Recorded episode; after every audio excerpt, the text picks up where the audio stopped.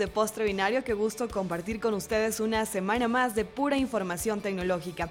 Nos están escuchando a través de Cocodrilo Radio, además lo pueden hacer a través de Rayuela Radio, W en nuestros podcasts para ustedes a través de postrebinario.com. Nos pueden seguir a través de las redes sociales y les recuerdo que la versión impresa de este postre ya está en circulación a través de Diario Crónica. Bueno, en, este, en esta semana tenemos una temática bastante interesante. Se trata de la TV social.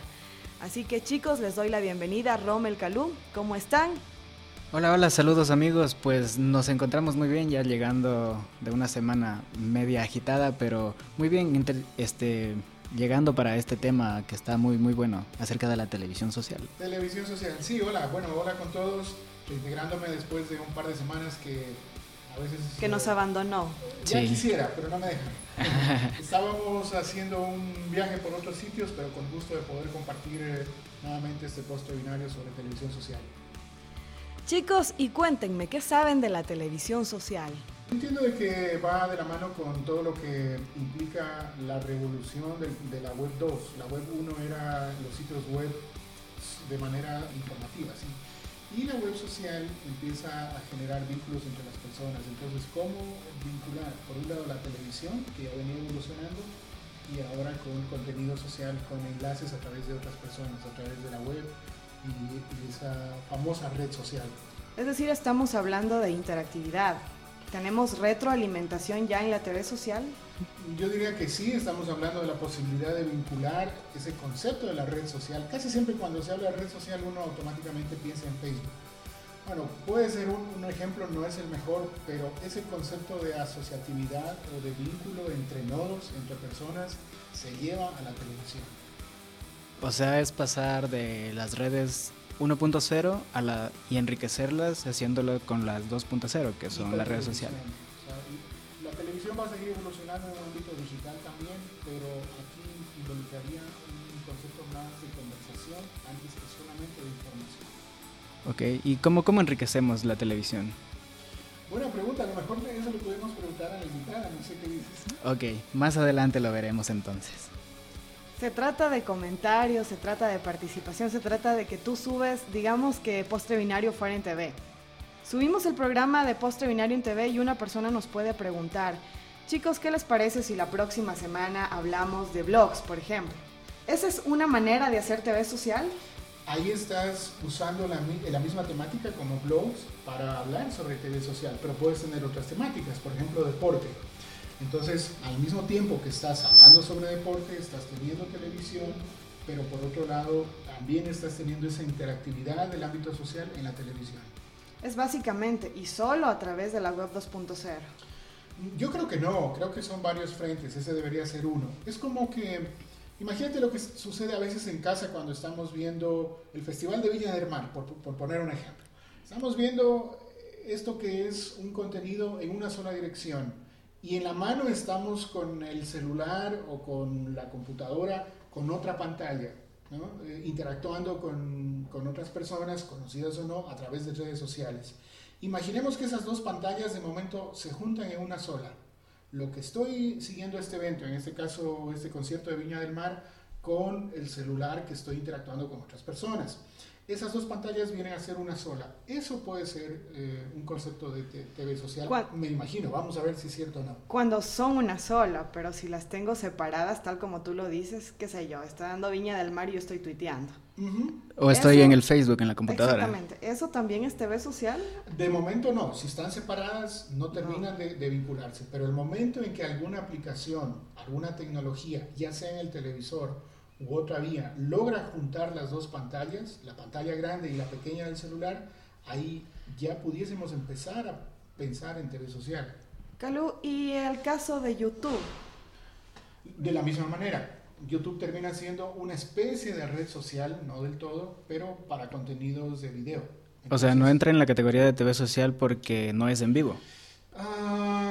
habría que ver la definición. O sea, eh, de hecho, puede, puede haber una especie de umbral, una, una, zona gris en donde algunos dirán que sí y otros dirán que no. Recordemos que YouTube, por poner un ejemplo, también tiene la posibilidad de emitir en vivo, hacer streaming en vivo, porque generalmente cuando entro a YouTube estoy viendo videos pregrabados pero a través de otro servicio que tiene Google, que son los famosos Hangout, yo puedo estar asistiendo a una transmisión en vivo.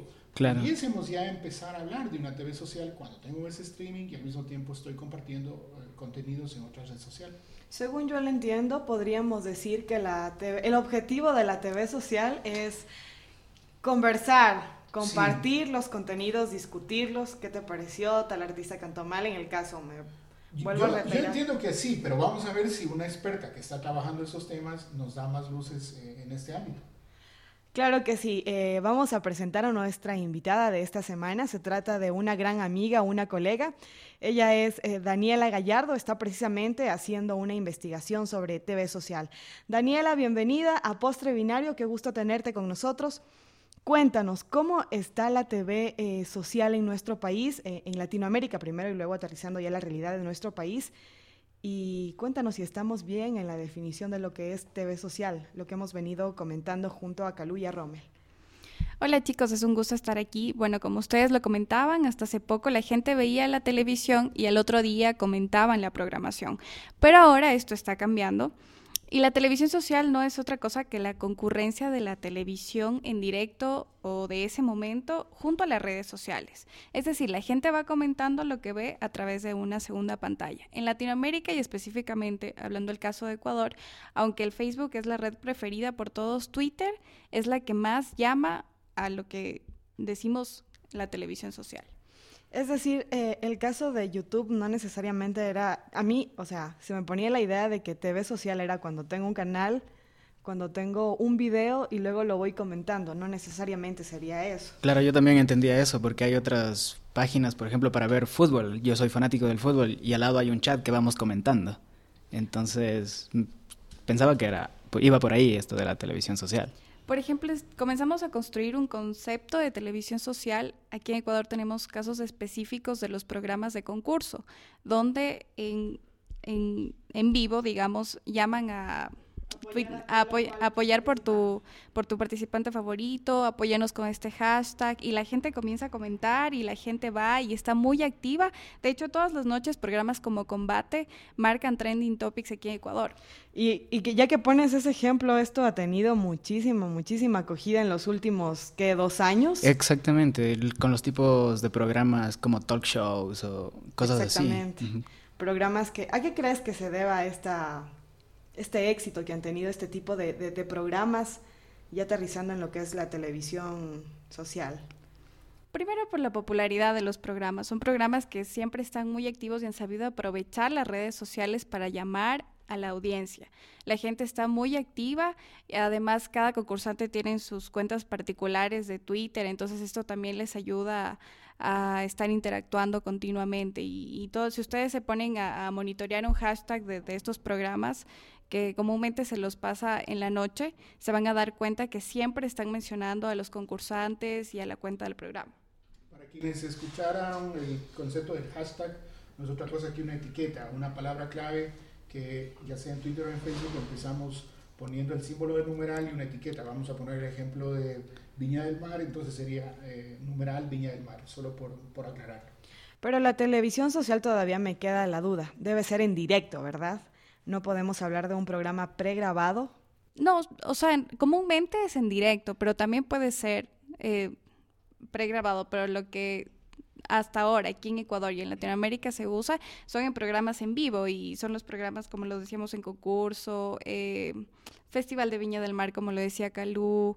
Tenemos el ejemplo de los Grammy, que también... de los este, Oscar también. Los Oscar. pero sin duda alguna han tenido muchísima acogida. Y ya que tú estás investigando este tema, ¿cómo crees, ¿cuál crees que sería como la clave, la tendencia más fuerte en el entorno de nuestro país cuando hablamos de televisión social? ¿Cuál sería así como aquel tema característico eh, en el ámbito nacional? Bueno, eh, nosotros sabemos que los dispositivos móviles son una parte importante de la experiencia en la televisión. En nuestro país creo que llama muchísimo la atención lo que es farándula, lo que el género entretenimiento. Desafortunadamente. Sí. Es así. Porque si empezamos, no estamos hablando de la calidad del programa, estamos hablando de televisión social, pero desafortunadamente los ejemplos que habías puesto, al menos en el ámbito personal, me da mucha pena de que se puedan, puedan tener más acogida aquellos programas que en calidad dejan mucho que desear. Exactamente. En la investigación que, que yo estoy realizando de la televisión social en Ecuador, em, hasta ahora hemos podido determinar que el género que más llama la atención para poder hablar de televisión social en el Ecuador es el entretenimiento. Hemos tomado de muestra eh, los programas de concurso de diferentes canales y estamos haciendo un seguimiento y así vamos viendo que en verdad aquí cuando se habla de televisión social en Ecuador estamos hablando, si tú hablas de noticias no se habla de televisión social porque las cuentas de las noticias simplemente eh, toman sus videos de YouTube pero no llaman a una conversación. En cambio, los programas eh, de concursos sí lo hacen. Mira, qué equivocado estaba. Yo pensaba que las noticias eran los que más estaban pegados a esto de la televisión social, ya que ellos mostraban pues los tweets en vivo y también, bueno, últimamente algunas eh, televisoras decían pues que pongan el hashtag de, de, la televisión y del programa que estaba en ese momento, del, del noticiero. Claro, eso lo hacen. De hecho, cada, cada noticiero tiene su, su propio hashtag, pero eso no quiere decir que la, que, que la gente esté interactuando. esté interactuando. Exactamente. Simplemente lo retuitean o alguna cuestión así. Pero hay un ejemplo que he visto que es el de CNN, que los presentadores dan su cuenta de Twitter y la gente sí efectivamente puede hacerles preguntas. Estamos hablando también ahí, ¿no? De una interactividad, de una retroalimentación. Claro, estamos hablando de una retroalimentación, eh, hay, es, hay, ese diálogo entre el presentador y la persona que está viendo, pero aquí en Ecuador falta mucho para explotar las redes sociales, al menos en ese tema específico. NetPlus, más que Internet. Encuéntranos en netplus.net. Una de las cosas que me preguntaba, o por lo menos me cuesta entender, es el modelo de la televisión que sigue siendo unidireccional. Es decir, el consumidor solo se sienta frente al televisor y estar consumiendo contenido frente a la bidireccionalidad o inclusive la conversación que generan las redes sociales. ¿Eso no termina de chocar en algún punto? O sea, el hecho de que sigamos teniendo un modelo de televisión, eh, yo diría antiguo, que no termina de evolucionar apropiadamente, y por otro lado las redes sociales como que desbordan ese modelo, no sé cómo lo ves. Yo creo que la televisión está evolucionando con el paso del tiempo, evidentemente, y aquí, por ejemplo, algo que ha marcado mucho la agenda han sido los reportes del rating en Ecuador. Como ustedes saben, antes eh, el rating era medido por IVOPE, entonces ellos solo se basaban en... IVOPE. ¿Y esta empresa qué hace? Ellos eran los encargados de medir y de publicar las estadísticas del rating de todos los programas de televisión aquí, pero ellos solo se basaban en las estadísticas de Guayaquil y Quito. Ahora, como ustedes saben, la Cordicom, a través del reglamento para la medición de sintonías en televisión, ha cambiado esto eh, y ha hecho que la medición de la televisión vaya más allá de esos parámetros. Ya no solo se va a tomar en cuenta Quito y Guayaquil para decir que un programa tiene mucho rating o poco rating. Y aquí entran mucho las redes sociales porque ellos a través de este reglamento han pedido que se haga el seguimiento a las redes y se vea en todo el país qué es lo que está marcando la agenda. Un ejemplo, de, te pregunto si es que puede ser un ejemplo eh, válido el hecho de que en la entrega de los Óscares, no este que acabó recién de, pasar, sino en la anterior, se hicieron la famosa selfie que fue una de las más retuiteadas y todo lo demás y al final supimos de que había algo de publicidad de por medio frente a una marca de un teléfono puntual y otras, y otros temas más. ¿Acaso eso no sería ya un ejemplo puntual de televisión social?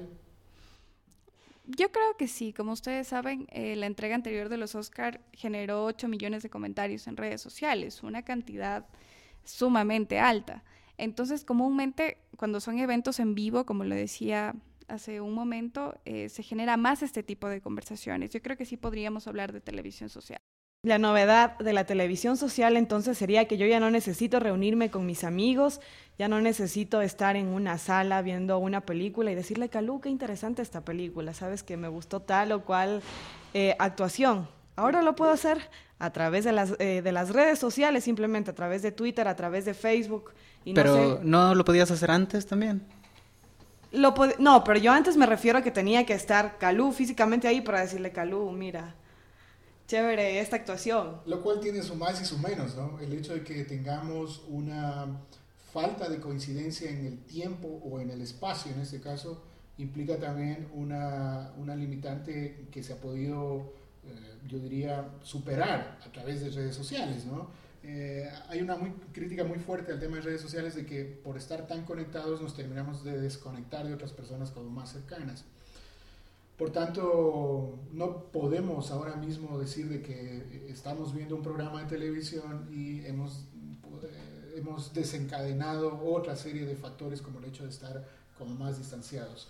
Sin embargo, a mí me queda todavía la preocupación, regresando al tema, sobre eh, el hecho de que ese modelo de televisión sigue siendo como más unidireccional. No estamos hablando, por ejemplo, de televisión digital, donde implica una serie de servicios adicionales cuando estoy viendo esa televisión. Puedo medir rating, puedo tener algunos servicios a través de estos enlaces, sino que en este caso la misma televisión que estamos viendo ahora implica un componente adicional de redes sociales. Por ahí va la cosa. Además hay aplicaciones eh, específicas para este tipo de, de, servicio, ¿no? Para la televisión social. Tengo entendido que hay aplicaciones en donde me permite ver un programa y en ese mismo momento comentarlo. Exacto, además como ustedes saben, actualmente la demanda de los Smart TV es muy alta y de estos hay una estadística mundial que dice que el 75% se conecta a Internet, entonces tenemos un fácil acceso a estas aplicaciones de ver un programa y en la misma pantalla comentar en redes sociales. ¿Y la estadística en Ecuador qué es lo que dice? ¿Cómo estamos en Smart TVs? Bueno, la estadística en Ecuador es muy baja, eso no quiere decir que no haya demanda, pero estaríamos hablando más o menos de un 10, 15%, con temor a equivocarme. Chicos, y bueno, se me viene una idea a la cabeza, así que les, les quiero dejar con esta inquietud. Quiero que me la respondan más bien. ¿Qué piensan ustedes? ¿Que la televisión social va, a desterrar por completo a la televisión unidireccional, a la televisión tradicional que hemos tenido por tantos años? Bueno, yo pienso que, es tal como lo veíamos en el tema de los blogs. O sea, hay gente que aún va a seguir con la televisión eh, tradicional y hay gente pues que sí le va a dar más importancia a la televisión social ya que se enriquece un poco más el contenido. Pero yo, yo creo que no, que no, no va a desaparecer. Caluca nos dice. Sí, yo también estoy de acuerdo. No creo que vaya a desaparecer, como muchas cosas van a ir evolucionando. Desafortunadamente, no quiero ser pesimista, pero en el ámbito de la televisión, tal como lo conocemos actualmente, no creo que haya mucho espacio más de evolución. Tendrá que dar un salto a la televisión digital o lo que ya se ha hablado, el juntar las dos pantallas, donde ahí habrá un potencial más fuerte. Ya se me hace difícil pensar de que la televisión no va a tener acceso a Internet. De hecho, lavadoras y refrigeradoras están teniendo acceso a Internet. ¿Por qué no lo va a tener un televisor donde no solo va a poder conectarse, sino que el concepto de televisión va a cambiar? De hecho, YouTube ya cambió algún concepto dando un primer paso, pero van a venir otros pasos. Dani, ¿qué nos dices tú? Bueno, yo tampoco creo que la televisión tradicional vaya a desaparecer. Las redes sociales ya tienen un espacio dentro de los programas, hay una convergencia de pantallas, pero creo que va a ser una evolución que no necesariamente desplace por completo a la televisión tradicional por la televisión social. Como conclusión, de alguna manera, para las personas que nos están oyendo, yo creo que el tema de mm, la televisión seguirá existiendo y pensemos que la próxima vez que nos sentamos frente al televisor a ver un programa favorito, vamos a tener a mano o un celular o algún otro dispositivo conectado a internet para interactuar a través de redes sociales. Ese sería el concepto de televisión social. Y de esa manera también yo eh, voy a seguir eh, viendo televisión y me voy despidiendo de, de este podcast. Recordarles de que estamos eh, siguiendo esta conversación también a través de redes sociales. A ver si hacemos un podcast social también, no solo la televisión. Soy Calú y en Twitter estoy como arroba Calú. Bueno, yo también me voy despidiendo. soy Romel Gutiérrez, en Twitter estoy como arroba Don Croa. Y también plantearles una pregunta a ustedes amigos que pues cómo romper las brechas de la utilización del internet para nosotros ponernos un poco ya más en la onda de la televisión social.